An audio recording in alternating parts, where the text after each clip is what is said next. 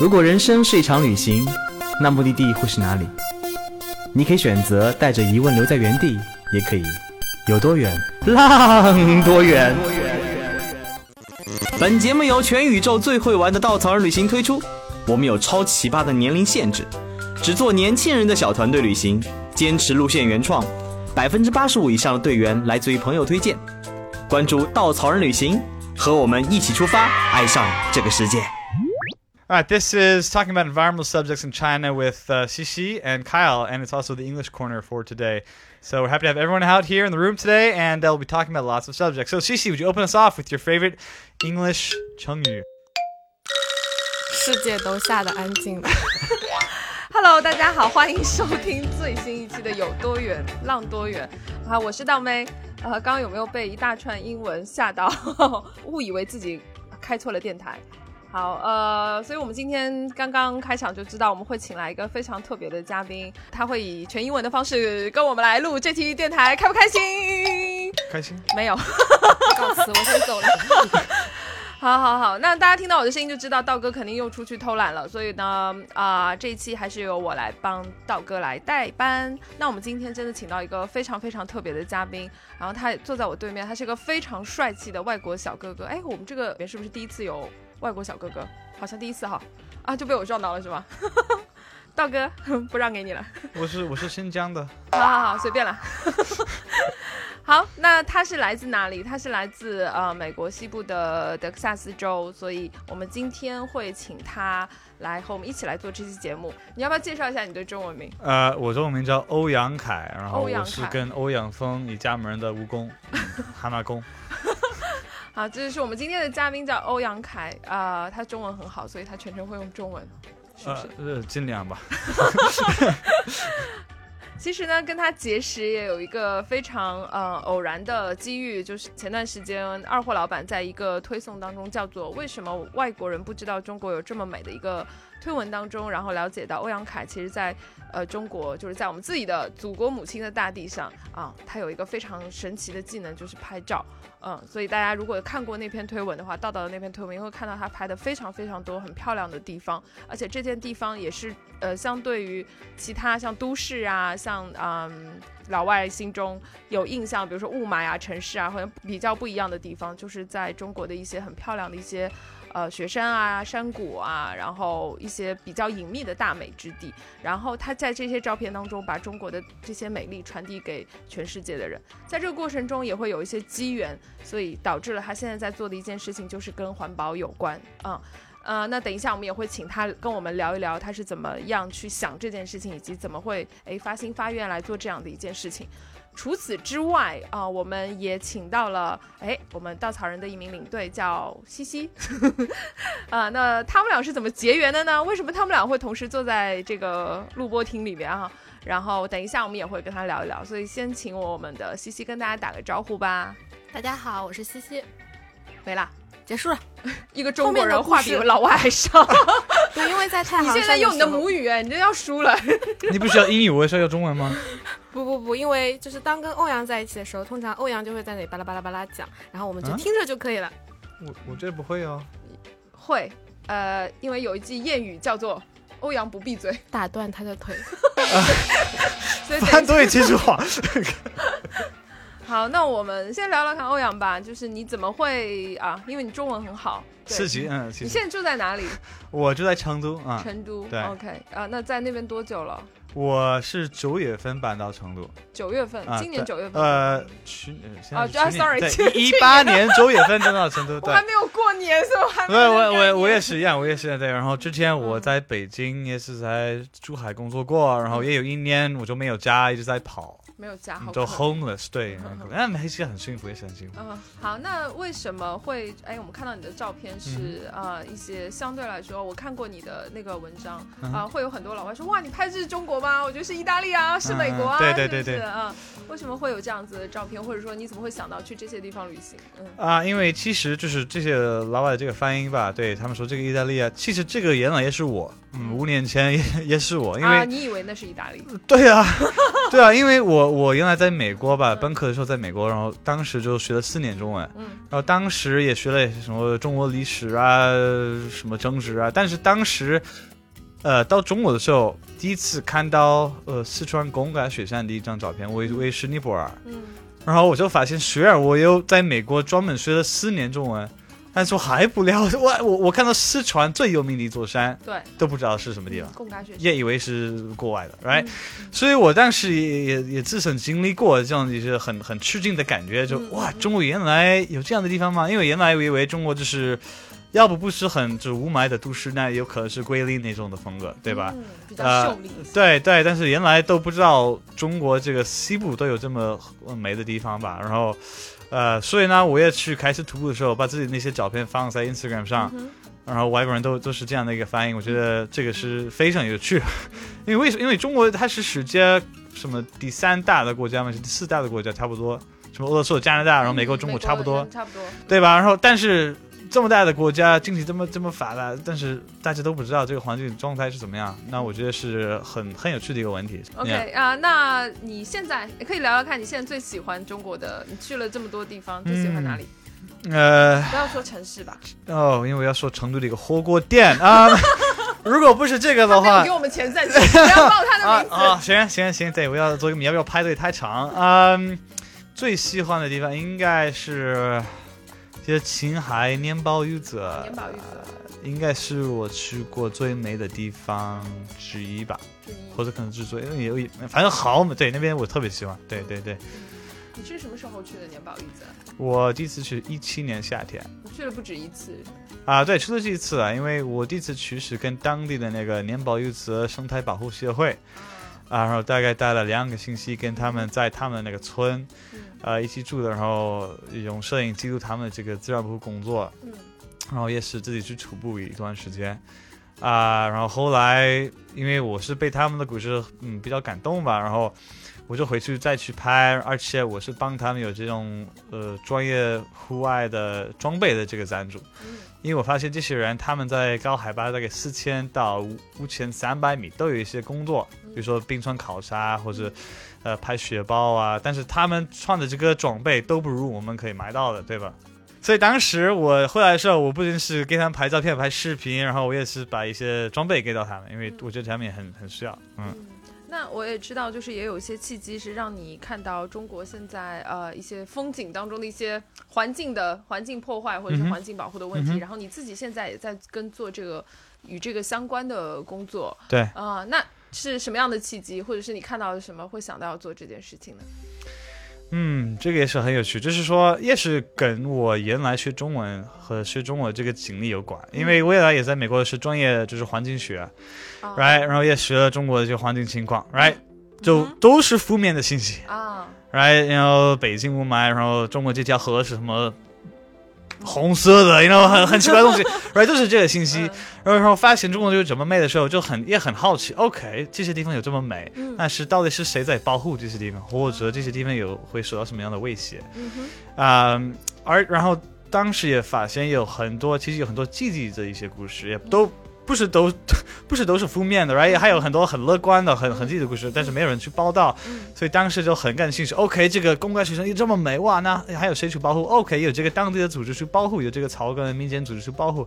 啊、为什么我自我自己不知道？因为他们资料很少。那我能不能作为摄影师，呃，去帮他们去报道他们的故事，把他们的故事传播出去？嗯，嗯。所以就起了这样子环保，现在在做呃环保摄影。对对对，而且我我都希望就是把一些比较积极和乐观的故事，偶尔偶尔我也是把一些垃圾的问题，对吧？然后就是招呼人去不扔垃圾这些地东西，但是基本上还是像支持已经做很好事情的人。嗯所以你现在在呃开的这个公众号，你自己在运营的这个公众号，就是在报道这样的事情吗？对对，它叫 Explore to Conserve，and、um, 对我希望我可以做一个桥梁，因为我原来是在这个户外探险，嗯跟很多比如说越野跑或者登山、徒步，有很多朋友。啊、而且我在这个做环保的这个 NGO 或者组织的这个圈子也有很多朋友，但是发现这这两群人都没有很多的沟通和交流和合作。啊、然后我就希望我可以，比如说用我这个探险方式的摄影，嗯或者这个文字文章，啊、然后但是用这个方式去报道一些跟环境有关的事情，right？So 我每次去徒步，我不仅是拍很好看的一些风景照片，而且我用这些风景的照片，呃或者路线，吸引其他的人也看到跟环保有关的信息。嗯。啊，对，一对，大概是这样的一个想法。那在这个过程中，有没有什么让你印象深刻的故事，或者是组织，或者是人，在呃这个过程中、做环保摄影的过程中？哦，环保摄影，哇，因为呃有太多了。可以跟我嗯，分享一下吗？我呃我我可以再说年报柚子吗？可以啊。哎，说年报柚子是也是因为他当时我一一六年夏天嗯。我辞职我的工作，呃，这就是一个就在办公室里工作，嗯。然后后来我在一个 NGO 工作了九个月，然后一七年夏天就开始没有家，专门去在横断山脉嗯。花一年的时间嗯去记录所有嗯。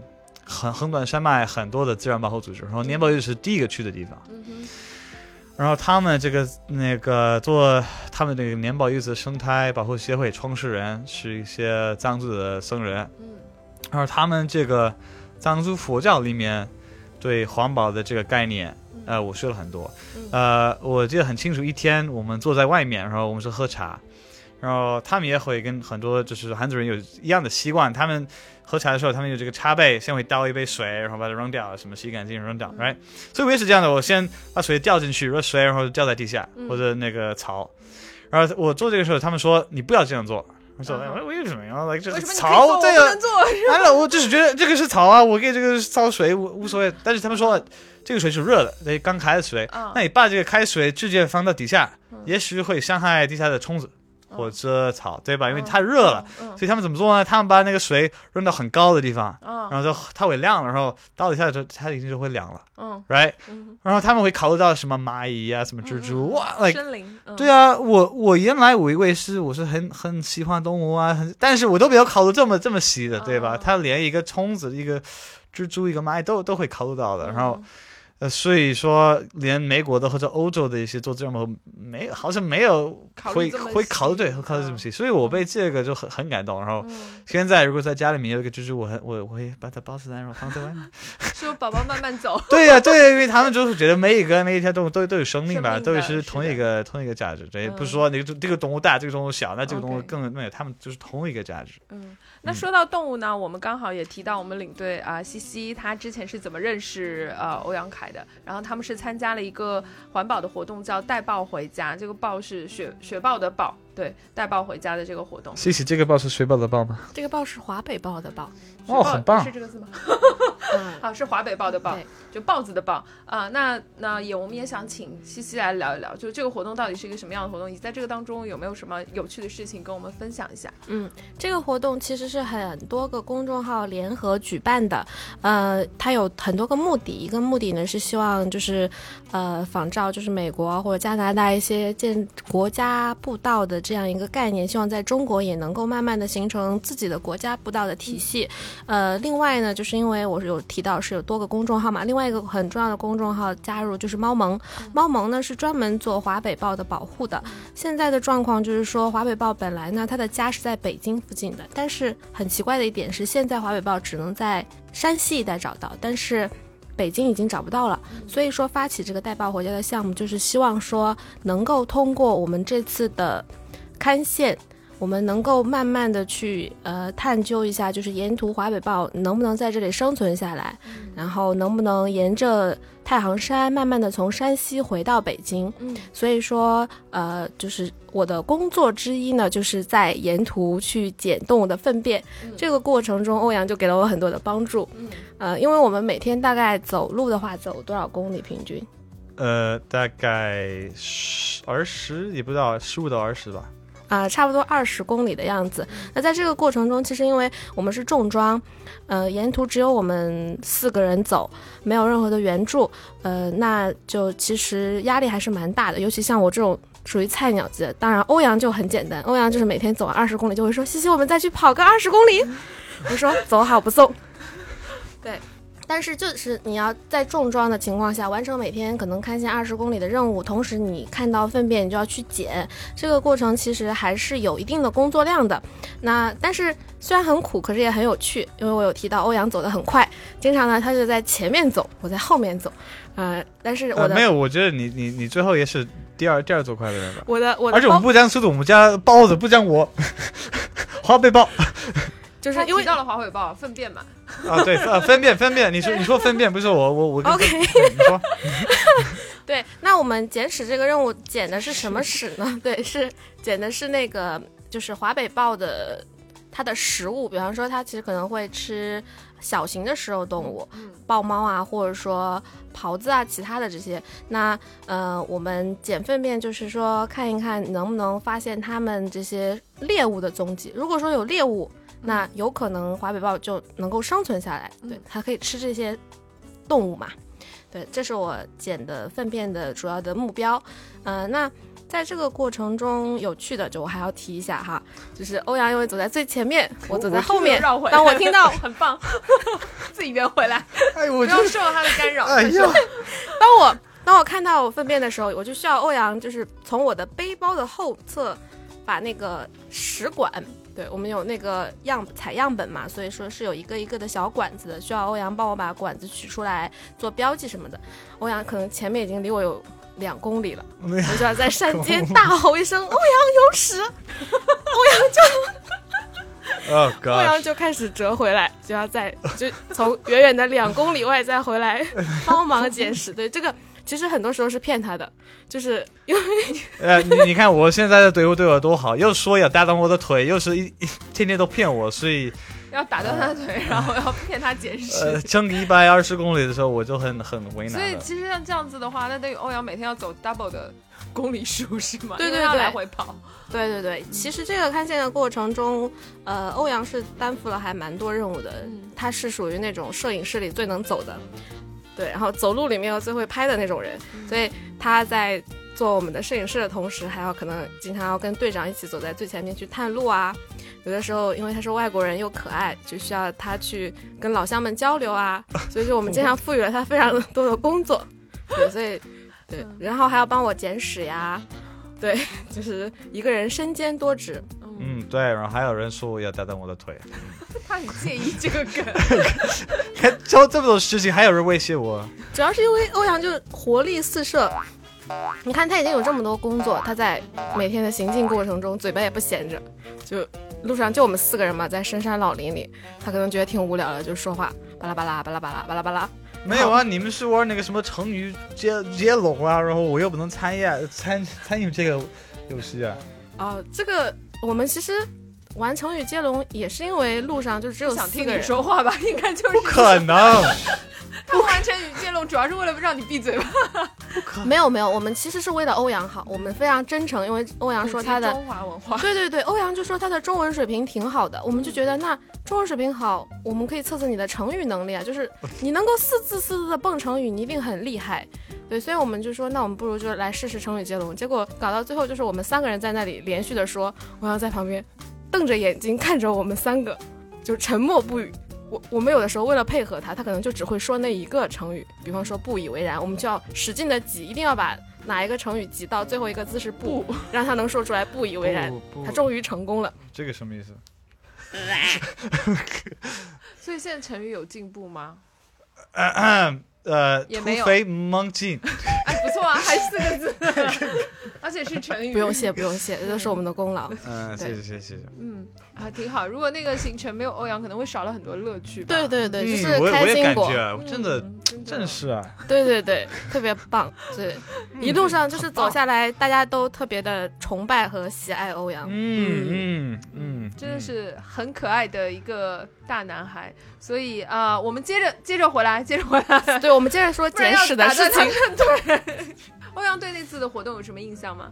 除了被人打断腿要打断，除了天天都是发动，因为太可就太怕了，让你这是我的腿的安全。嗯，呃，我这这个活动呃很酷，因为其实这个活动呃是大概花十天的时间。嗯啊、然后我们都是来做志愿者嗯，right？然后一般我现在不会就是花十天的时间不挣钱，但是还会拍照片，因为这个是还是有这个很大的时间成本吧。但是我是愿意过来，因为我觉得在这个民间参与环保或者这个普通人参与环保的这个活动之间是很有意义。嗯因为我们四个人都是普普遍的人，都有工作是不同的，都是来自不同的城市，但是我们都可以能够通过一个跟 NGO 的一个一个联系，呃和培训，能够通过他们做一个跟环保呃有关系还有有意义的一个一一个活动，啊、所以我就觉得很非常感兴趣，因为现在大家都讲这个 citizen science，、什么公众科学，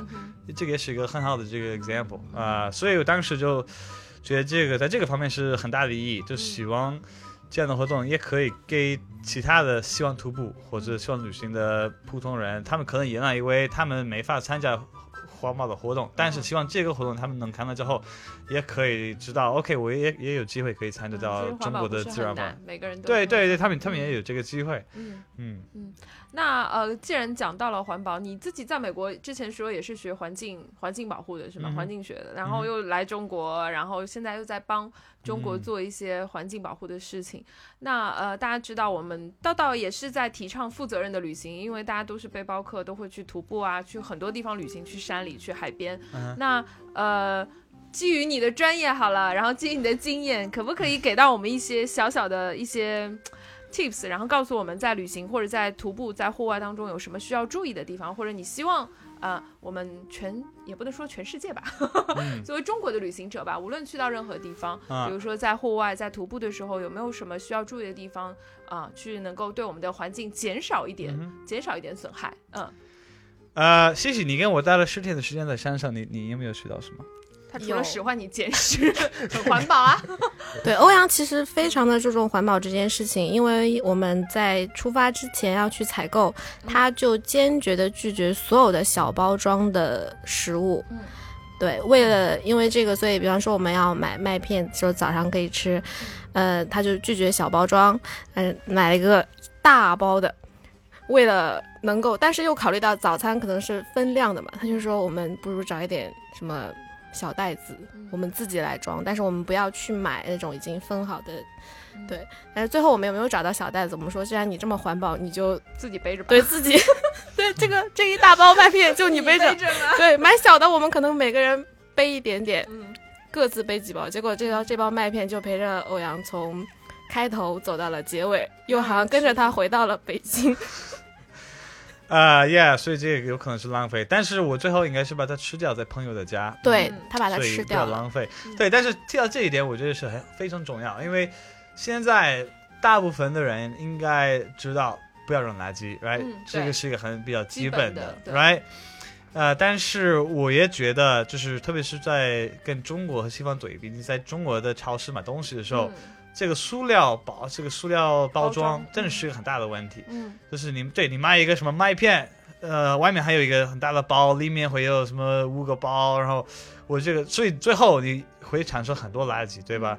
没有可能就一个大包就就就就在里面。嗯。啊、然后 OK，你在徒步的时候，OK，也许 OK，我不会把这个包扔掉，嗯。我会带带它去北京，放在垃圾桶里面。但是这个塑料垃圾还是产生的，还是存在的，嗯。还会放在一个垃圾场，嗯。或者放在一个地方，然后，嗯，它还会存在，反正它会在地球上嗯，right？所以你现在看，比如说海洋有这么多垃圾，这么多塑料，也许这些垃圾也也许是放在一个垃圾桶里面，然后后来下雨啊，还是什么，或者没有管理好，嗯然后就是放到河，然后就是留在河里面，然后就去海洋。所以我觉得，嗯、不管是要考虑到我们在徒步的这个地方的这个影响，而且我所有的行为，比如说我上飞机从多远过来，然后我是然后是下飞机，我是坐的滴滴过来，或是坐的什么公公交车，对我所有的行为都可以影响到这个自然保护，不仅是当时在户外的那一刻，嗯。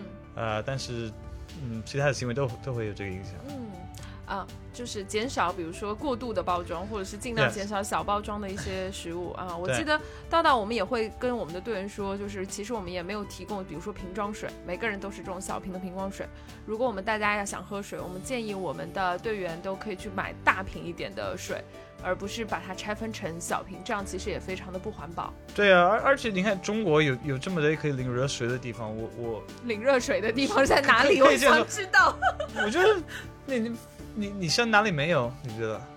山里，山里那那就很冷水吧，那没问题，对是 OK。但是我就没有，我觉得完全没有一个理由要要买去矿泉水，嗯不管有多大，我完全不懂，嗯哎，因为呃，你可以喝冷水，呃你在山上的水那么干净，OK，你就直接喝吧，嗯嗯，或者你不喜欢冷水，你就少一下，right？、嗯但是这个矿泉水的话，其实我也看到很多很多很多喜欢户外的人都会带矿泉水。嗯他们不懂的一点可能是，啊，这个要中文考试。OK，我现在这么说嗯，right？你这一瓶矿泉水，它在工厂里面产生这一瓶，嗯它这个工厂需要的水，只有三瓶水是去产生一瓶这个塑料，啊嗯 Right？对所以其实这个对水的这个浪费也特别大，而且这个水用完它就是废水，然后就有污染嗯哼，right？所以你你喝这瓶水就是浪费掉三瓶水。嗯然后你觉得现在世界上的水有这么多呢？没有，right？这个中国已经也有很大的这个水资源的一些问题，right？所以你你卖这个矿泉水完全是破坏你自己国家的这个这个资源，嗯。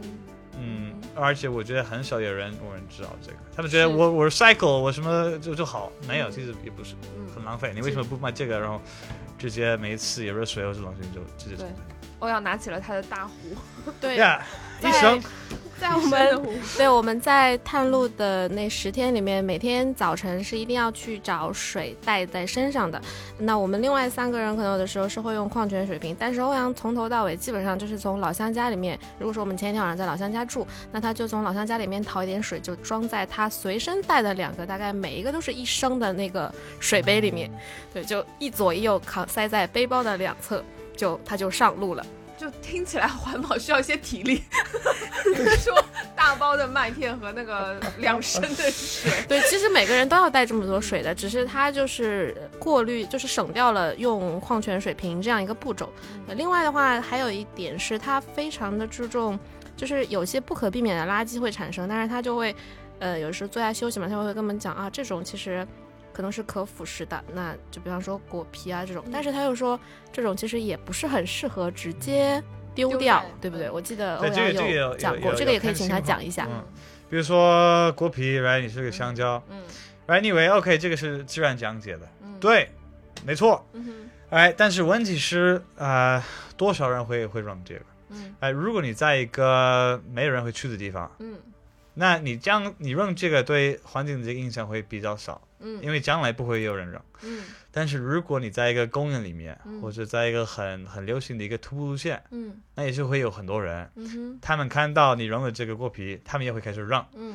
那最后你有一百个香蕉，那就会开始有大很大的影响。嗯呃，第一，这个原来就是不自然，不会自然出现。嗯。呃，第二，动物会开始靠这个吃，right？、哦然后他们一开始依靠这个吃的话，他们就会会习惯。然后有一天如果这个没有的话，那就他们也会找不到吃的东西，因为他们已经嗯习惯上这个东西。是这个人类带过来的食物，对对嗯，所以一般的话就是不想把这个，而且有另外一个概念就是说，呃，我们在西方，我们就是我们经常走的时候，我们不想让其他的人知道我们走过，就是就这样的一个概念，right？、嗯然后说虽然有一条路没问题，但是你扔这个东西，就是会还是会破坏那种原始大自然的这个感觉。嗯，就是你外界带进来的东对，对对然后你下一个人会就看到啊，这个人是在这边吃午餐，但是他们不想，他们不想只，他们也想就是看到原始的大自然这个状态。嗯，而所以第一，它会影响到野生动物；第二，它也会影响到其他的人的这个在大自然的这个原始的这个。就是我们在享受这个大自然是它原来的样子，不是我们带进来的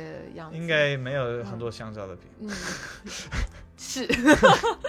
我记得我有嗯去看过美国国家公园，就是他们是有专门的人去清理，就是 track 上的呃垃圾，，Yeah，或者是留下的一些果皮啊这样子，但他们会会防止熊过来去吃这些东西，一个是会对人有一些侵害，哦，对，嗯，对对，就会有一些动物会来吃这些食物，然后呃，会有一些攻击人的一些危险性。其实这也是对对，相对来说比较危险，然后也是不自然的状态。嗯，那除了刚刚讲到我们在户外啊可以做的一些很环保的事情，其实我们在城市里面应该也可以做一些。就刚刚那个欧阳也说到说，哎，其实我们选择公共交通其实也是很环保的事情。那除了这个之外，有没有别的可以提醒我们大家一起来为环保做一些事情的小 tips？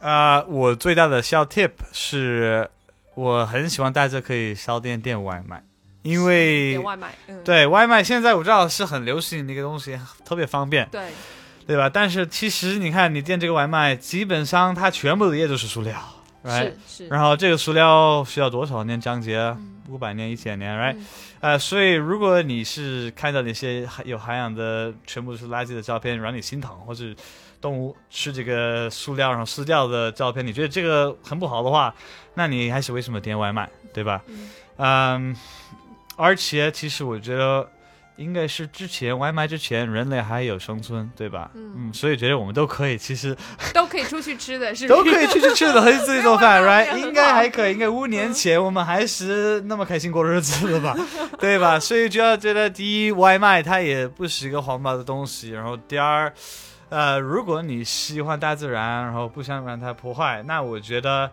呃，OK，那你就回到五年前的一个状态，嗯你自己去出去吃饭，还是自己做菜？嗯，这个还是很实用的建议，就是我们大家可能平时点外卖图的是方便，但是很少会去想它对环境的影响哈。虽然现在各种平台的外卖还是很方便，但是我们也就是很希望大家如果可以出门吃，也挺好的，坐在餐厅里面吃也是很好的，或者是自己做一点饭也是很好的。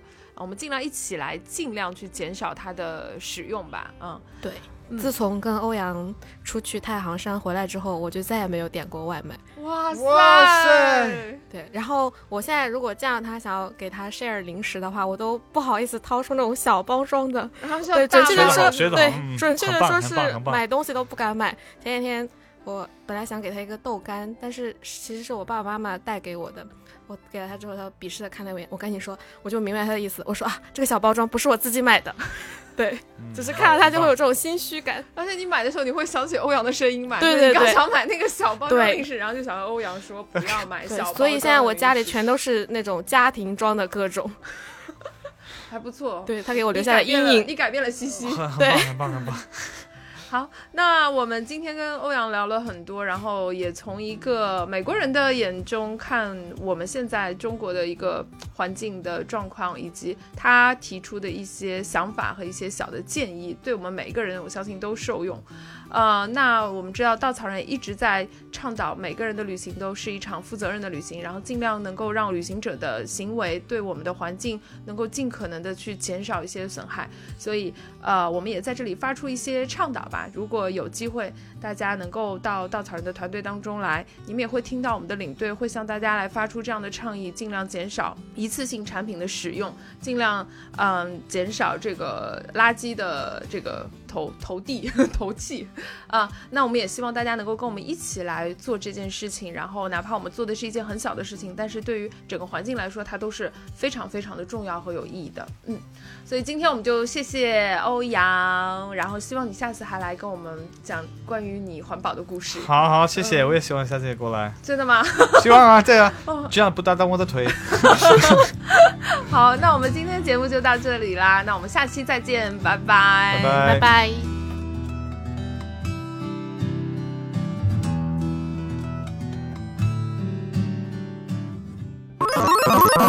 请搜索“稻草人旅行”，和我们德艺双馨、颜值出众的领队一起出发，爱上这个世界。